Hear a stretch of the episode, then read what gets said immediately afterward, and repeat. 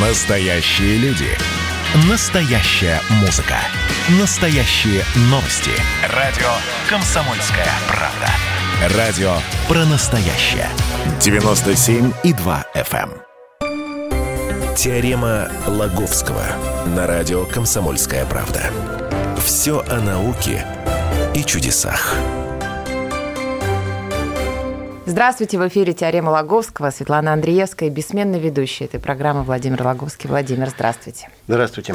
Мы с вами говорили о том, что американцы придумали страховку для нас, землян, для Земли, для животного мира, создать банк генетически на Луне. И это все на случай катаклизмов. Вот сегодня этому и будет посвящена наша программа какие катаклизмы возможны на Земле. А вот э, правильно сказать, в ближайшее время или, например, 200 лет – это не ближайшее время для человечества? Это Тысяч... ближе- это ближайшее? Это ближайшее. А тысячи лет – это и ближайшее? лет, и тысячи лет Ну тогда на, как... на какое время мы с вами э, сегодня ориентируемся? На самое-самое ближайшее. 10 лет? Лет это к 10. А, Это зависит, в общем-то, от угрозы. От той угрозы. А, Смотри, 6 марта мимо Земли пролетел астероид Апофис. А, Напомнил о себе. Пролетел, правда, правда далеко, а, там порядка 16 чуть ли не 16 миллионов километров, ну, очень далеко, но он периодически пролетает там мимо, мимо Земли. Но порой случается такое, что он пролетает очень-очень близко. Астероид большой, там порядка, порядка 500 метров. Страшно, куда упадет, так мало не покажется. Э, И вот вы выяснили, когда открыли, собственно, сразу перепугались, потому что ну, еще не очень все точно, какие-то приблизительные расчеты, и смотрят, вероятность столкновения с Землей очень, ну очень высока. Даты. По какой шкале? Две- ну, Ну что, что значит очень высока? Ну, порядка, ну, слушай, один Ну, давайте по 100, десятибалльной один- шкале. Нет, это там, там, там не ну, мы с вами, для нас, для оценивать. людей. Вот по десятибалльной шкале, если 10 это очень опасно, один не опасно. По- э, Там сколько? другая шкала, вероятность такая. Один, один к двум, один к трем. То есть э, один к десяти, один... И вот вычислили, что чуть ли не один к трёмстам. Понимаешь? А это а для астероида очень высокая вероятность, потому что там очень высока неопределенность. Понимаешь? Даже когда рисуют а, а, траекторию полета вот этого астероида рядом то рядом с Землей рисуют не- ну, такой некий, как называется, гэп, такой промежуток, в который, в котором он может, Может попасть. может ок- ок- оказаться. Так вот, этот промежуток, я не знаю, Землю прям, прям затрагивал. Вот. Радары там смотрели, направляли, уточняли, скажем, там, в 2010 году, ну, каждый пролет э, вычли все-таки нет, вероятность высока, но не столь высока, что прям, знаешь, вот прям трястись и как это медленно ползти, ползти на, на кладбище. Но любая вероятность, даже один к тысяче, да, один, я не знаю, к 250 тысячам, это вероятность того, что столкновение может произойти. Вот когда нулевая вероятность, нет, он ни в кой, никогда, никогда, ни при каких обстоятельствах этот астероид не попадет в Землю. А тут есть, а раз как хоть какая-то вероятность есть, значит, столкновение в принципе, в принципе возможно. Вот две даты. А, Первая дата 2029 год, совсем, совсем близко. А, Самый, согласно расчетам, это будет самый близкий пролет вот этого самого, самого астероида. Сколько, сколько километров? Э, В 30 тысячах километрах от, э, от Земли пролетит вот этот самый вот этот самый астероид. Э, Это очень близко. Э, Так называемые геостационарные спутники э, летают на высоте порядка 40 тысяч километров. То есть, ну, то есть он Ну, пролетит, может пролететь прямо сквозь, сквозь, сквозь эти, эти спутники. Да. Но а, чем, чем хороша чем хороша эта дата? А, Что про нее известно все более-менее точно. Вот точно, и- ну, практически точно известно, что астероид пролетит очень близко, на расстоянии в 30 тысячах километрах от поверхности Земли, но точно известно, что он в землю не врежется. Да, опасно. И вот ждут, ждут, не дождутся ученые астрономы этого момента, чтобы как следует рассмотреть вот этот, этот астероид, уточнить его траекторию и понять, а вот следующие ближ... сближения, а насколько они опасны. Следующее будет в 2036 году, тоже вроде как не опасное. А вот 2060 1948 году не совсем ясно, понимаешь? Во-первых, не совсем ясно, это значит, что а может что или может, врезаться, может или все-таки улететь в другую а сторону. Может и, а может и не в другую сторону уже не улетит. Все уже, да? Вот. То есть он вокруг, ну, это не, все время к нам будет возвращаться. который... Подождите еще. Я это... думаю, на нашем веку, когда Оумуамуа Астероид, опять залетит к нам смотри, астероид вращается вокруг Солнца так же, как и наша, наша Земля. Угу. Вот это а, апофиз. И периодически их орбиты, они, да. их орбиты пересекаются. Понимаешь? И вот они встречаются то, то ближе, то, то, то дальше друг от друга. А вот 2068 год абсолютно, э, ну не то, что абсолютно, но есть очень большая неопределенность, потому Хорошо. что астероид действует притяжение Земли, потом такой так называемый эффект Ярковского, он может э, менять чуть-чуть, чуть-чуть смещаться э, с заранее выбранной, ну заранее заданной траектории, чуть, чуть смещаться за счет того, что его поверхность то нагревается, то охлаждается, то, то и и до конца не ясно, как, как эти эффекты еще, еще учесть и как-то повлияют. То есть до 2068 года будем сидеть трястись. Ну дай бог, что в 2029 году, 2029 году уточним настолько, что поймем, либо нам э, как это, испугаться уж совсем, либо уже как-то как успокоиться. Какие еще катаклизмы могут произойти на Земле? Вулканы. Кстати. Подземные вулканы?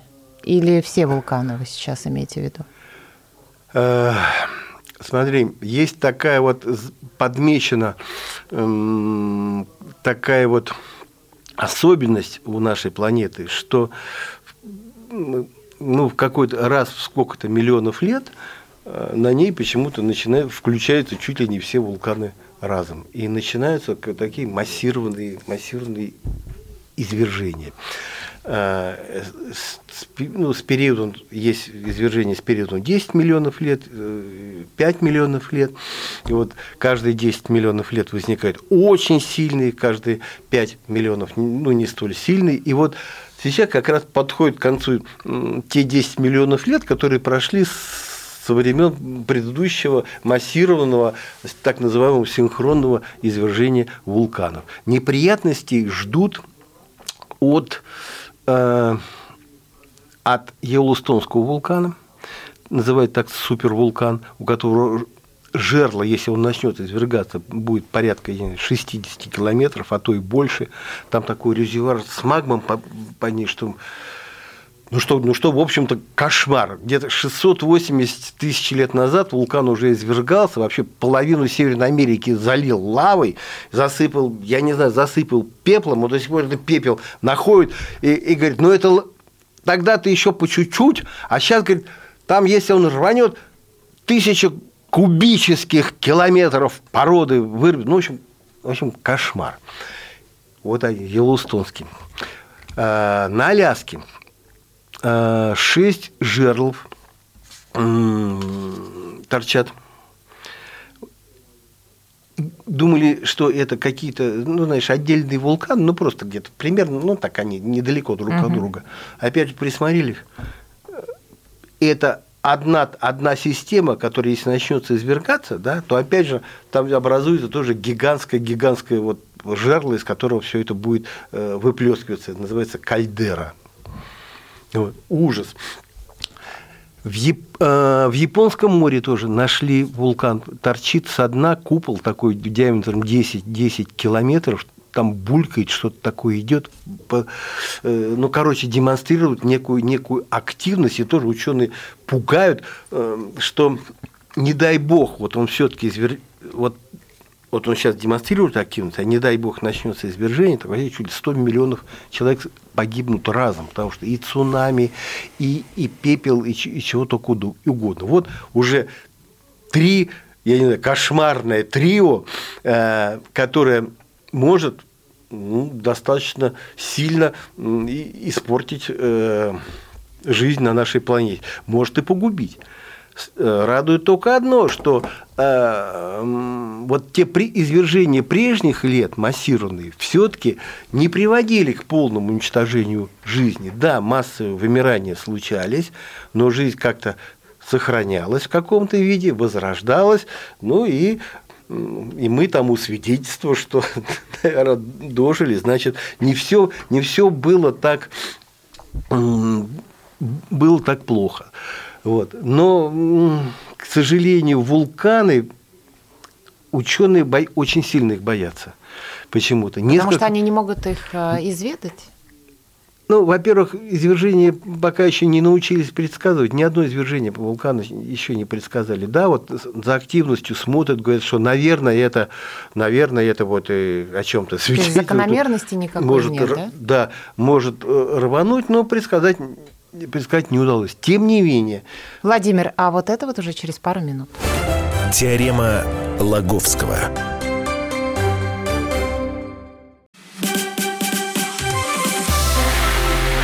Это было начало. Это действительно история, которая будоражит. Так вся страна обалдела. И Россия родина слонов, она от океана до океана, да, и мы, мы всегда правы, мы никогда не сдаемся. И самое главное, что же будет дальше? Комсомольская правда. Это радио.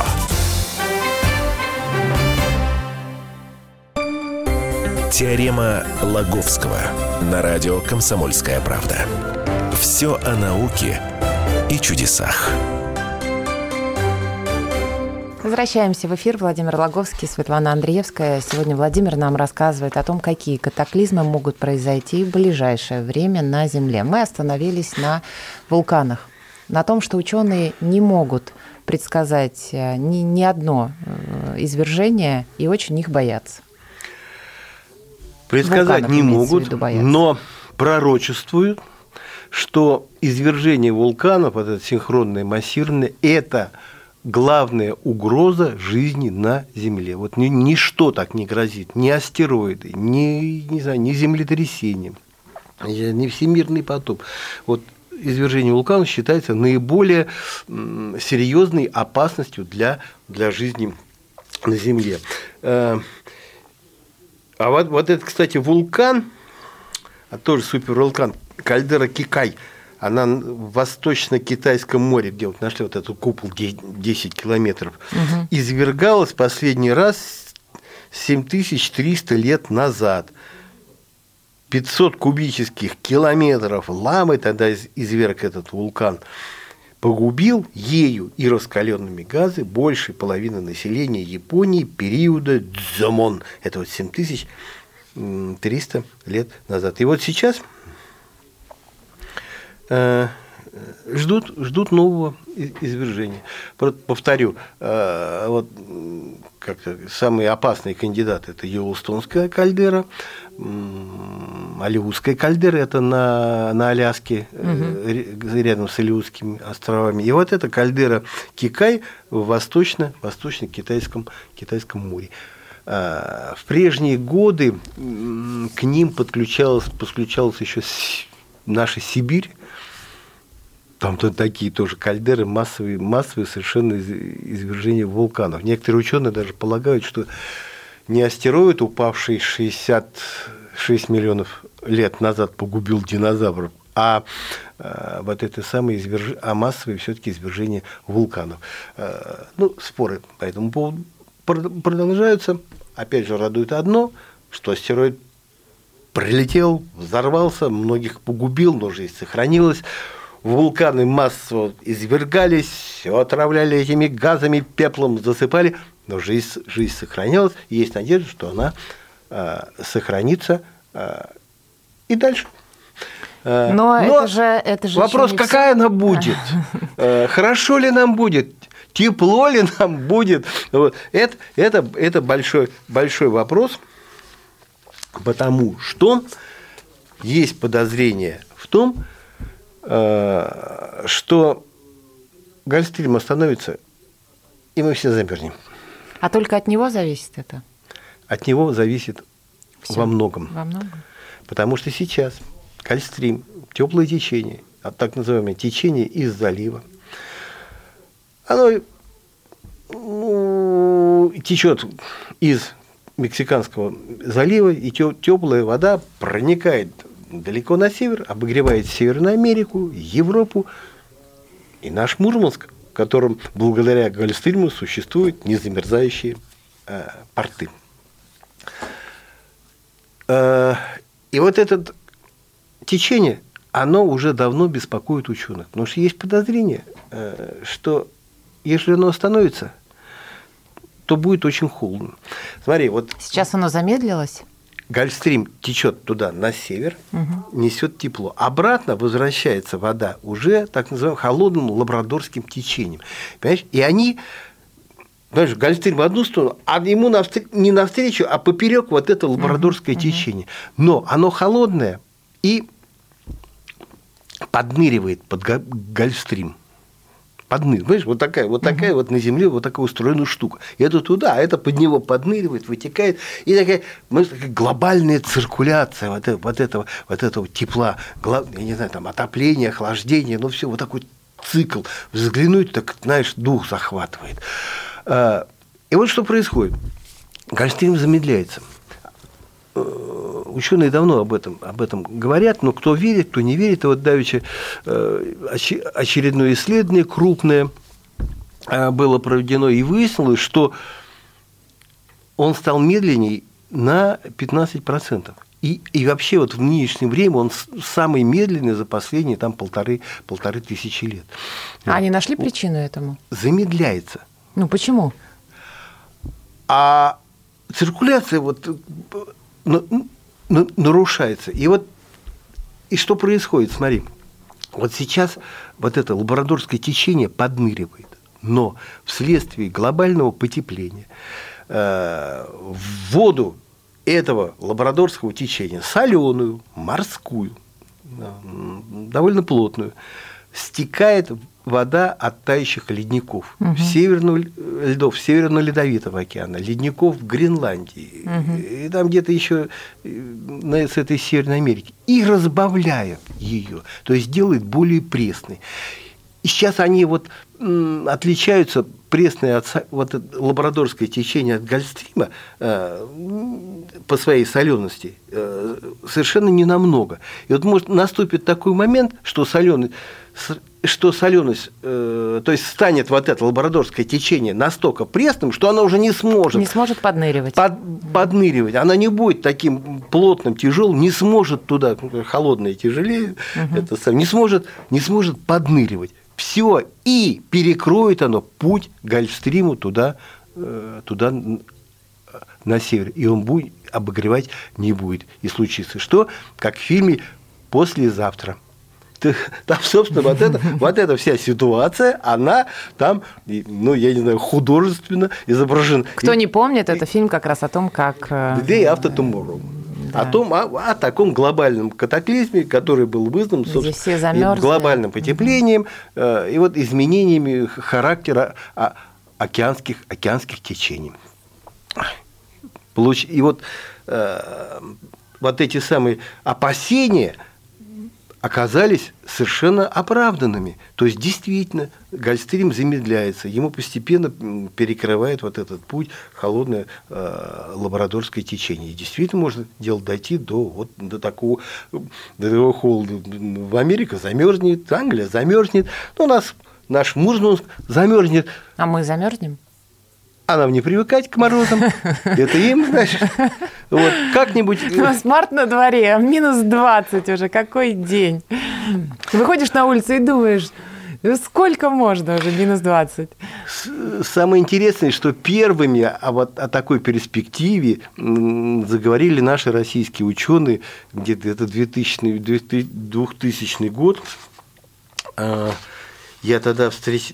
Не мне он рассказывал, Алексей Кар- Карнаухов. Еще задолго до выхода, до выхода до фильма Но он, у него такая теория возникла. Говорит, «Да вот, вот слушай, говорит, смотри, вот так может случиться. Вот перекроет и, и, все. Я говорю, да, интересно. Вот, и вот, э, это можно. Ну, не верил. А он тогда доказывал, что, знаете, а уже бывало такое, бывало такое, э, когда вот перекрыв, пе- течение холодное перекрывает путь к Гольфстриму, и начинают вот эти все, все мерзнуть. И а мерзнуть не просто так. У нас же еще вот эти реки текут, Обь, Енисей, туда. А- если там все замерзнет, то и реки, понимаешь, они, вот этот сток начинает замерзать. Гигантская дамба возникает, я не знаю, там порядка 100 метров высотой. Вот. Никто, вода уже не течет в Северный Ледовитый океан, а, а течет обратно. И Так- все. Таким, ми- таким небольшим э, всемирным потопом. Говорит, «Б- было такое, было такое, когда вот, и говорит, где-то вот эти останки вот этой дамбы намерзшие, они, они даже сохранились.